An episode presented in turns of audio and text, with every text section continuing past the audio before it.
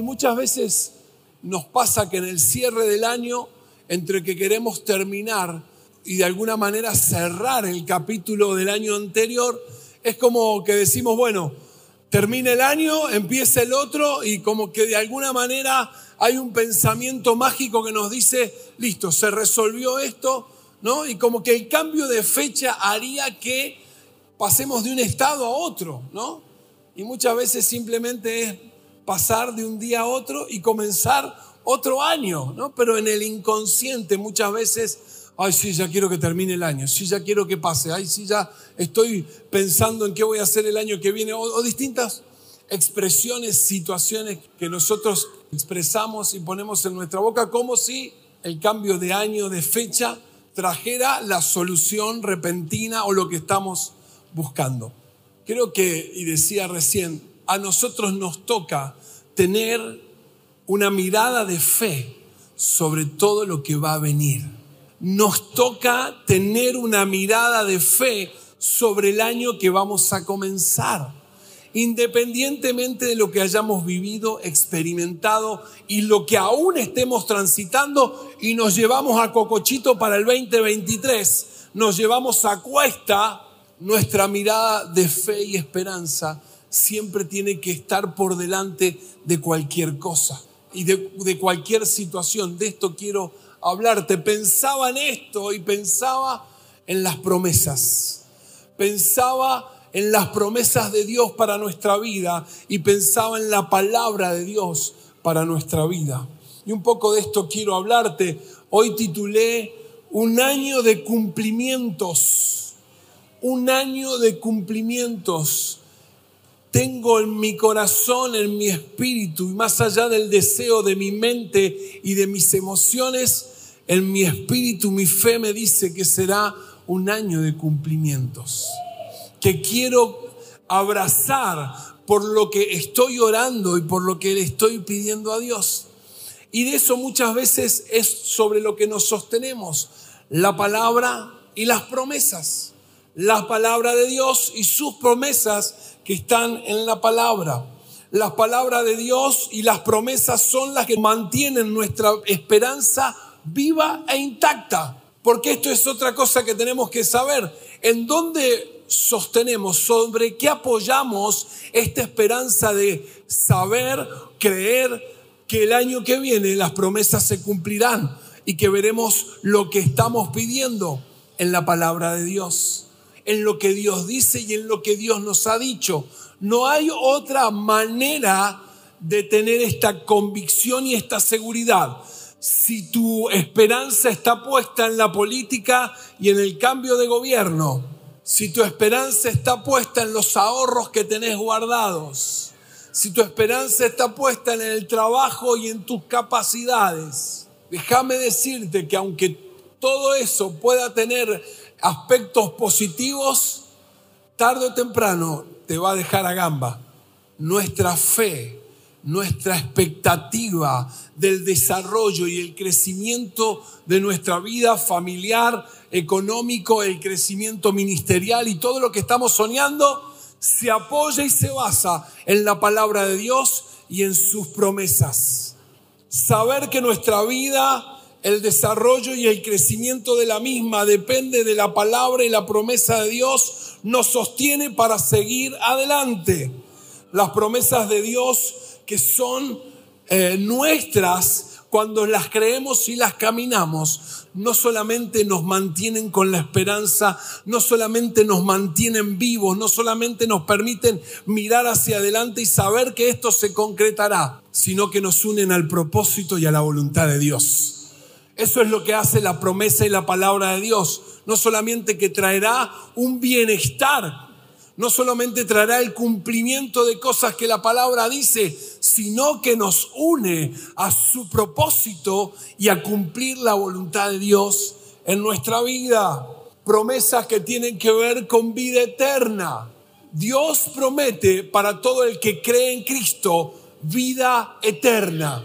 Dios promete para todo el que cree en Cristo vida después de la muerte. Y no es menor, y lo pongo con énfasis en este primer lugar, porque nuestra esperanza también está puesta en que no somos personas que mueren y acaban en esta tierra, sino que tenemos un destino de eternidad. ¡Wow! Cristo nos da eso. Vida eterna, Cristo nos da una vida abundante. Cristo y la promesa de Dios viene sobre nosotros, que Él es nuestro pastor, que nada nos faltará. La promesa de Dios habla en su palabra que Él es nuestro refugio. La promesa de Dios está dada para la salvación de nuestros seres queridos y nuestros familiares. ¿Cuántos están orando? por sus amigos, vecinos, familiares. Dice, el que cree en Cristo será salvo, él y su casa. Que Dios nunca nos abandona, que Él tiene planes de bienestar para nosotros, para darnos un futuro y una esperanza que en Él tenemos sanidad física y espiritual, emocional. ¡Wow! Podría estar un montón de tiempo recordándote la palabra de Dios y las promesas que éste contiene. Y pensando en esto, en lo propio, en que hace cuatro o cinco meses venimos orando por cosas puntuales con la Nati, cosas que tienen que ver con la vida de la iglesia, cosas que tienen que ver con nuestros propios deseos. Pregúntame si ya tengo la respuesta. Pregúntame si he ayunado, he orado, he buscado. Dice la palabra como la viuda, de día y de noche, pero molestaba al juez que era impertinente. Así estamos. En el mes de agosto dijimos, pongámonos de acuerdo. Vamos a orar porque necesitamos esta respuesta. El 31 lo vamos a tener. Y no llegó. Y el fin de año cerramos con esto. Y no llegó. Y ahora viene esta palabra que te quiero compartir. No te voy a dejar en el medio del lago. Salgamos juntos. Y esta palabra del profeta Isaías. Isaías 49, 8 al 11 dice, así dice el Señor, en el momento propicio te responderé y en el día de salvación te ayudaré. Ahora te guardaré y haré de ti un pacto para el pueblo, para que restaures el país y repartas las propiedades asoladas, para que digas a los cautivos salgan y a los que viven en tinieblas están en libertad. Junto a los caminos pastarán en todas las cumbres áridas, hallarán pastos. No tendrán hambre ni sed, no los abatirá el sol ni el calor, porque los guiará quien les tiene compasión y los conducirá junto a manantiales. Convertiré en caminos todas mis montañas y construiré mis calzadas. Da para hacer varios mensajes de esta porción, pero quiero concentrarme en el momento oportuno. Este es el primer punto. Hablamos de promesa, hablamos que la promesa está, hemos hablado de restitución el último semestre del año, la restitución de la familia, la restitución de la economía, la restitución ministerial, restitución, restitución. Y dijimos que esa verdad ya estaba, que esa promesa Dios nos las había dado, que ahora nosotros teníamos que caminar. Y esa palabra está. Pero me encuentro con que muchas de esas promesas todavía están stand-by, que no llegan, que no se cumplen, que no aparecen. Y dice esta palabra, la primera oración, en el momento propicio te responderé y en el día de la salvación te ayudaré. Lo primero que establece esta palabra lo primero que deja bien en claro, afirma y confirma, establece una verdad, que Dios se ocupa de nosotros. Dios se ocupa de nosotros. Una de las cuestiones que más conflictos nos generan es la espera. La espera. El mientras tanto. El qué hacemos si tenemos una palabra, si está la promesa de Dios, si lo creemos, pastor, estás declarando que será un año de promesas, nos cuesta la espera. Asimilar que aquello que esperamos no nos va a llegar en el tiempo que nosotros deseamos. Eso es difícil. Nos cuesta el mientras tanto. La ansiedad, porque lo queremos ya. La decepción no se va a cumplir resignación, y bueno, es lo que me toca. Enojo, ese sentimiento de bronca que tenemos cuando entramos en conflicto, falta de fe, dejamos de creer. ¿Cuántas de estas cosas y alguna más que me podrías aportar a la lista de que nos pasa en el mientras tanto? Dice este pasaje otra vez, momento propicio. Momento propicio es oportuno o favorable. Dios dice que Él tiene la fecha para tu respuesta y para mi respuesta. Otra vez, Dios tiene la fecha para la respuesta de tu petición y para la llegada de la promesa. En el momento oportuno, en el tiempo propicio, el día de salvación, ahí va a aparecer, ahí vendrá, ahí se materializará, será real. Dice la versión del Dios habla hoy, vino el momento de mostrar mi bondad y te respondí. Yo creo eso. Sé que Dios en el momento oportuno, Él traerá respuesta. Hay un momento que Él considera el más oportuno y el más favorable para que esa promesa y que esa palabra llegue y se cumpla en nuestra vida. Y esto es lo que nos toca.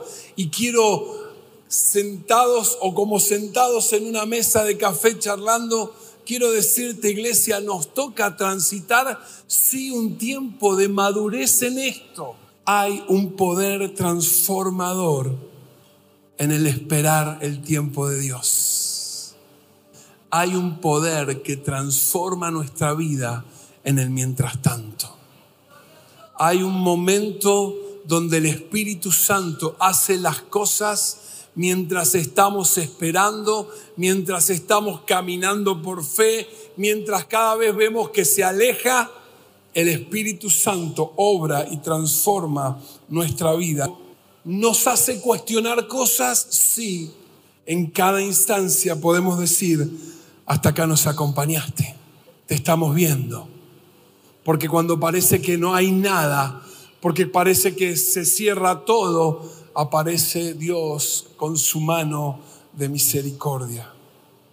Somos benditos, familia, somos privilegiados, porque dice este salmo que Dios es quien nos instruye, que Dios es quien nos aconseja, que Dios es quien nos enseña por medio de su Espíritu Santo qué camino tomar. Gloria a Dios esperanza contra esperanza, dice el apóstol Pablo, Romanos 4, 18 al 21, esperanza contra esperanza. Y Pablo hablando de Abraham, aun cuando no había motivos para tener esperanza, escucha bien esto por favor, Abraham siguió teniendo esperanza, había creído en que llegaría a ser el padre de muchas naciones, pues Dios le había dicho, esa es la cantidad de descendientes que tendrás. Y la fe de Abraham no se debilitó a pesar de que él reconocía que por tener unos 100 años de edad, su cuerpo ya estaba muy anciano para tener hijos, igual que el vientre de Sara. Abraham siempre creyó la promesa de Dios sin vacilar. De hecho, su fe se fortaleció aún más y así le dio gloria a Dios. Abraham estaba plenamente convencido. Abraham estaba plenamente convencido. Abraham estaba plenamente convencido de que Dios es poderoso para cumplir todo lo que promete. Qué ejemplo más extraordinario el que tuvo que dar el paso inicial para el pueblo de Israel, el que tuvo que creer cuando no había nada, el que tuvo que darle rumbo a la fe, le fue contado por justicia por su fe, no por la ley, por lo que le creyó a Dios, teniendo 100 años, siendo su mujer anciana también, él dijo, Dios me prometió un hijo, Dios me prometió descendencia, Dios me lo va a dar se aferró a la promesa y dice, mira qué loco lo que dice, me encantó, ahí lo marqué, a pesar de que reconocía que estaba viejo, y que su mujer también. O sea, no era un loquito. Era la realidad. Pero él prefirió tener fe, tomar la promesa y creerle a Dios. Obviamente me vas a venir con un listado y yo te paso el mío de la realidad, de lo que vivimos, de lo que vemos, de lo que caminamos, de lo que nos toca transitar. Hoy Dios quiere decirnos, sus promesas se van a cumplir.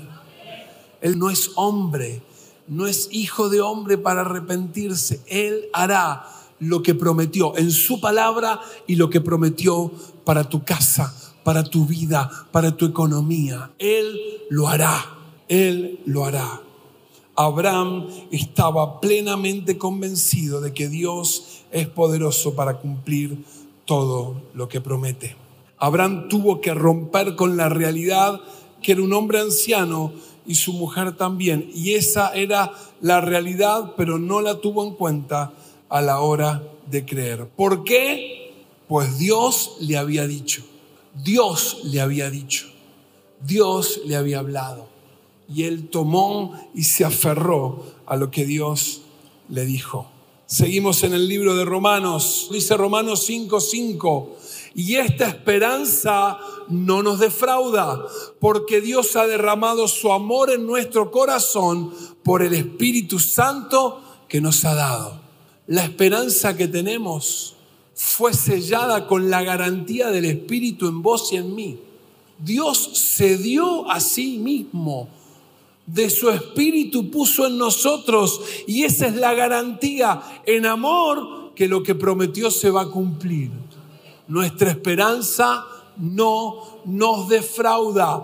Nuestra esperanza, dice Pablo, no nos defrauda. Otra vez, no está apoyada en la palabra que yo te pueda dar, en lo bien que te pueda motivar, en el pastoreo que pueda ser tu líder o yo mismo sobre esta casa está apoyada en la palabra de Dios y en lo que Dios dijo.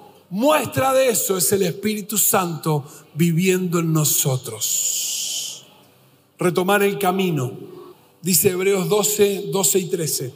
Por lo tanto, renueven las fuerzas de sus manos cansadas y fortalezcan sus rodillas debilitadas. Tracen un camino recto para sus pies, a fin de que los débiles y los cojos no caigan, sino que se fortalezcan. Primera parte, renueven las fuerzas de sus manos cansadas y fortalezcan sus rodillas. ¿Quién necesita? Fuerza en las manos, firmeza en las rodillas para seguir caminando. Yo necesito.